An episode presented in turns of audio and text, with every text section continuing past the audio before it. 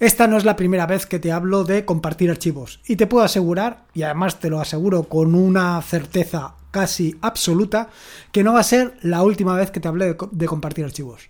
Pero básicamente por una razón, porque es algo que realizo con suma frecuencia. No solamente comparto archivos con otras personas, sino también los comparto conmigo mismo. Y eso también lo haces tú. Al fin y al cabo, cuando pasas un archivo, un audio, un vídeo, un documento, cualquier cosa, desde tu portátil hasta tu móvil, estás compartiendo un archivo. Sí, contigo mismo, pero lo estás compartiendo. Es algo que se realiza con mucha frecuencia. Normalmente, pues nos hemos acostumbrado ya a utilizar servicios de terceros, como puede ser el propio Telegram. Eh, esa cuenta que tienes de personal, pues la utilizas para pasarte un archivo desde tu móvil hasta el ordenador, pasando a través de Telegram. Y lo mismo muchas veces puede ser que lo hayas hecho incluso a través de tu correo electrónico. Pero claro, esto probablemente no sea lo más acertado, en tanto cuanto estás pasando por un servicio de terceros. Así, en el episodio de hoy te voy a hablar de una solución como cualquier otra de las que puedes ver, para compartir archivos, no solo contigo mismo, sino también con otras personas. Imagínate que viene un amigo, un conocido a tu casa y quieres compartirle un archivo. ¿Es necesario que se conecte vía USB a tu ordenador, a tu móvil? Mm, yo creo que no, hay soluciones mucho mejores. En este sentido, pues te voy a hablar de eso, te voy a hablar de Snapdrop, una alternativa a AirDrop. Y no solamente te voy a hablar sobre este servicio, sino también te voy a contar cómo puedes instalarlo en tu equipo, cómo puedes instalarlo en tu Raspberry, en, tu, en un VPS o donde tú quieras, para poder hacer esto, para poder compartir archivos simplemente con compartir una URL. Así de sencillo.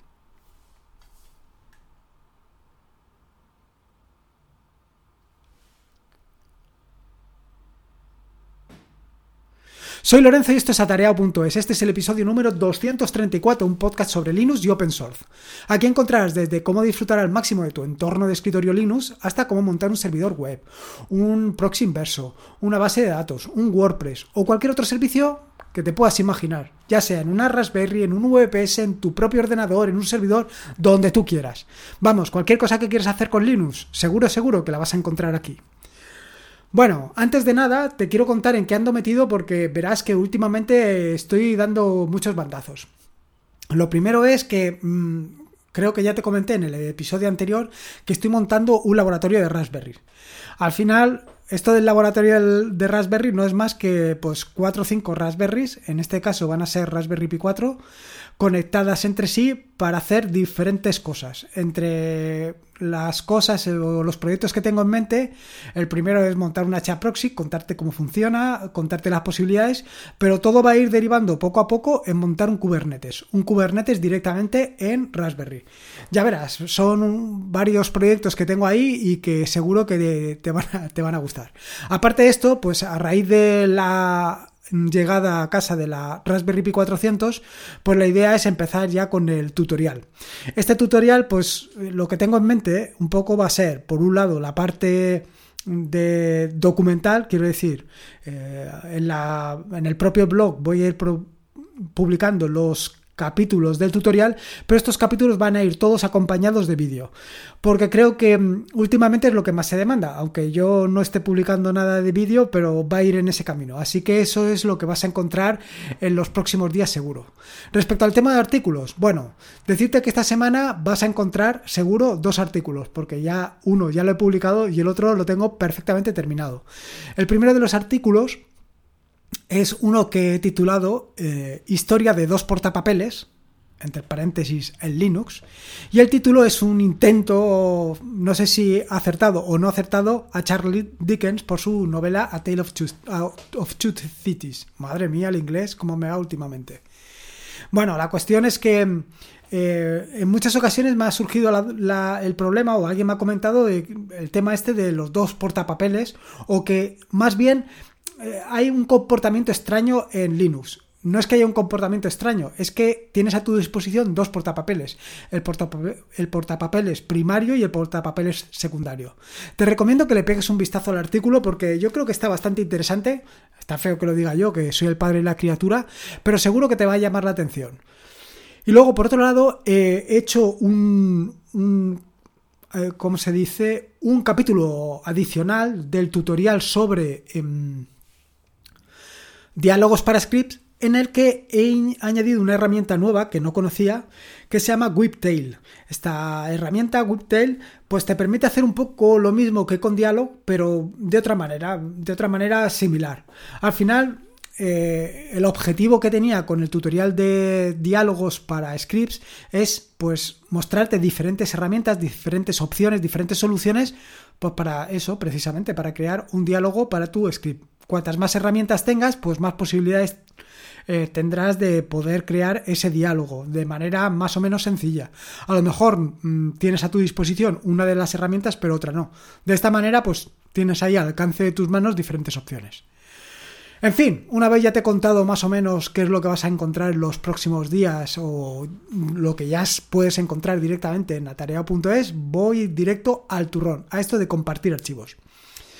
Como te decía un poco en la introducción, pues y esto ya lo habrás notado porque lo he comentado en diferentes eh, podcasts y en diferentes artículos del blog, lo cierto es que tienes una gran cantidad de opciones y alternativas para compartir archivos, desde directamente conectarlo vía USB a tu, a tu ordenador, a utilizar herramientas como pueden ser GS Connect o KDE Connect o vaya, multitud de soluciones.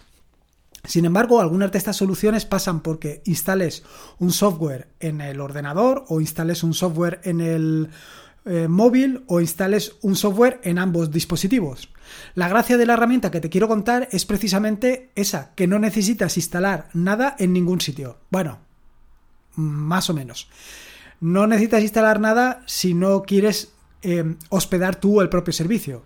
Si lo quieres hospedar tú para que todo pase por tus manos, por así decirlo, pues sí que vas a tener que instalar en algún servidor, que puede ser em, un servidor que un VPS o puede ser una Raspberry, donde tú quieras.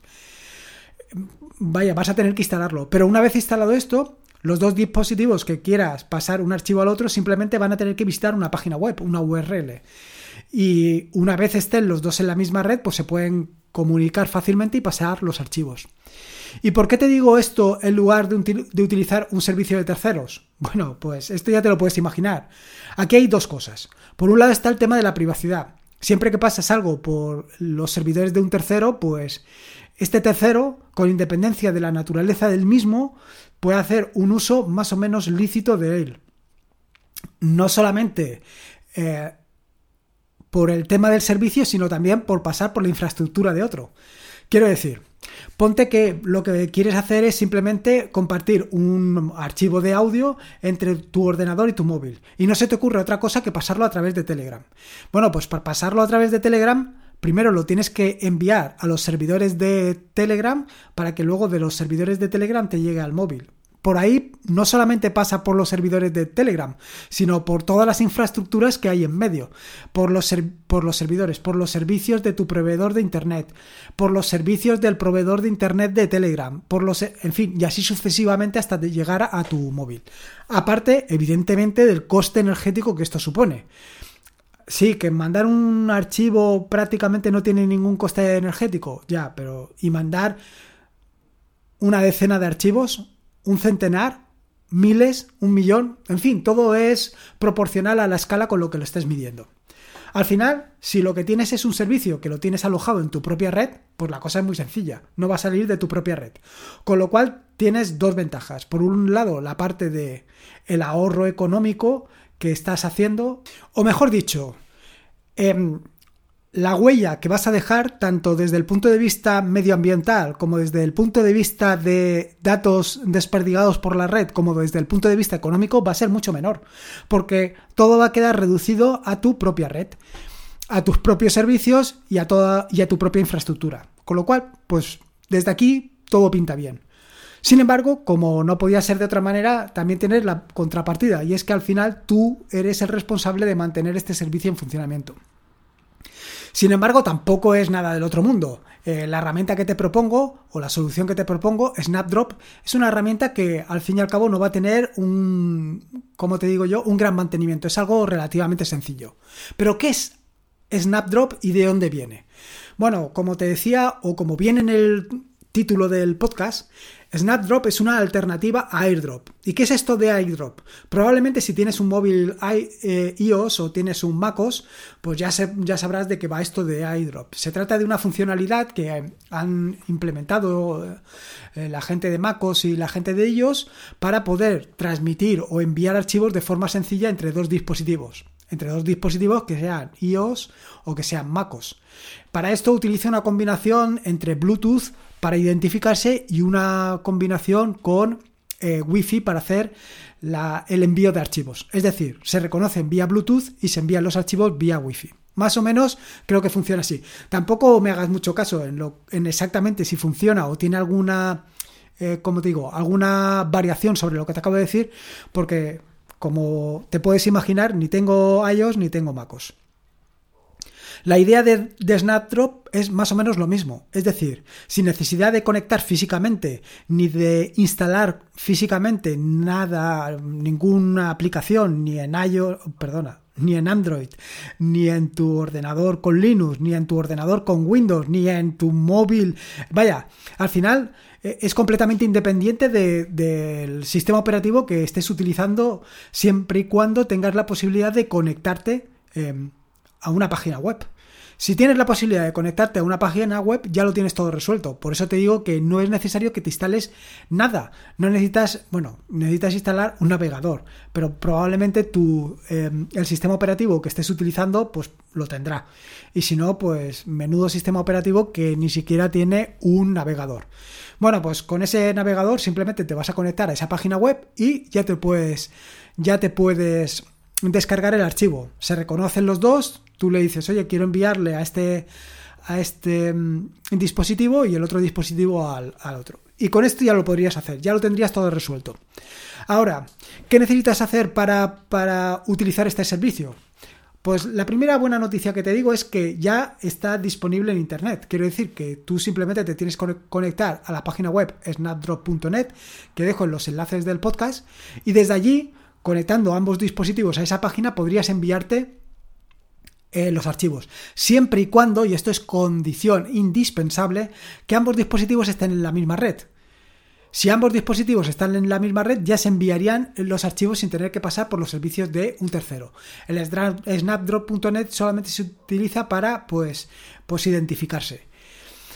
Eh, ¿Por qué he utilizado snapdrop.net? Bueno, He utilizado snapdrop.net porque es la que me ha funcionado, pero eso no quiere decir que no haya más servicios que te puedas instalar. Igual que te acabo de decir, la de eh, snapdrop.net también tienes SARDrop, FilePizza y Firefox eh, Send. Y te digo Firefox Send con todas las consecuencias que esto implica. Quiero decir que actualmente Firefox Send no está disponible como un servicio que ofrezca eh, la Fundación Mozilla, pero lo puedes instalar tú también en tus propios servidores. Igual que los que te acabo de comentar, igual que FileZilla, igual FileZilla, no, perdón, FilePizza. Te lo estoy diciendo mal todo el rato. FilePizza y SharkDrop. Todos estos funcionan más o menos igual, se identifican y son capaces de enviar archivos de un dispositivo a otro. Lo que me ha gustado en particular de FilePizza, que te estaba diciendo como FileZilla, eh, recordando al, cliente de FTP, la ventaja de FileZilla es que lo que hace es crear un, una URL y lo compartes por WebTorrent, con las ventajas que estos tienen. Quiero decir que al final lo que puedes hacer es compartir el mismo archivo con varios dispositivos. Porque hasta ahora todo lo que te he comentado es uno a uno. Sin embargo, con FilePizza puedes compartirlo de uno a varios. Simplemente compartiendo la URL, como te acabo de decir. Es decir, te puedes poner a compartir un archivo a diestro y siniestro como si no hubieran mañana. Como te decía, me he decantado en particular por snapdrop.net por las ventajas, o sea, por las ventajas, porque es el único que he conseguido instalarlo. Esto no quiere decir que tú lo consigas instalar, cualquiera de los que te acabo de decir. Simplemente, si consigues instalar alguno de estos, pues me lo dices, me comentas cómo has conseguido instalarlo y lo pongo en las notas del podcast. al final, a mí, mm, como te acabo de decir, el que más me ha impactado ha sido el File Pizza por las posibilidades que tiene. Eh, esto es, quiero decir, al final todos estos servicios, la ventaja que tienes para hacer un, algo puntual, para hacer un intercambio de archivos de manera puntual, no para hacerlo de manera sostenida. Para hacerlo de manera sostenida, en otros episodios del podcast he contado soluciones que yo pienso que son bastante mejores. En el caso de snapdrop.net lo he instalado tanto en una Raspberry sin ningún problema, como en un VPS. En el VPS, eh, como viene siendo habitual, he utilizado Traffic y con Docker Compose lo he levantado sin ningún tipo de problemas y a la primera, vaya. Ha sido bastante sencillo. De cualquier manera, en las notas del podcast te voy a dejar tanto el Docker Compose para instalarlo en un VPS con Traffic como en, un, en la Raspberry.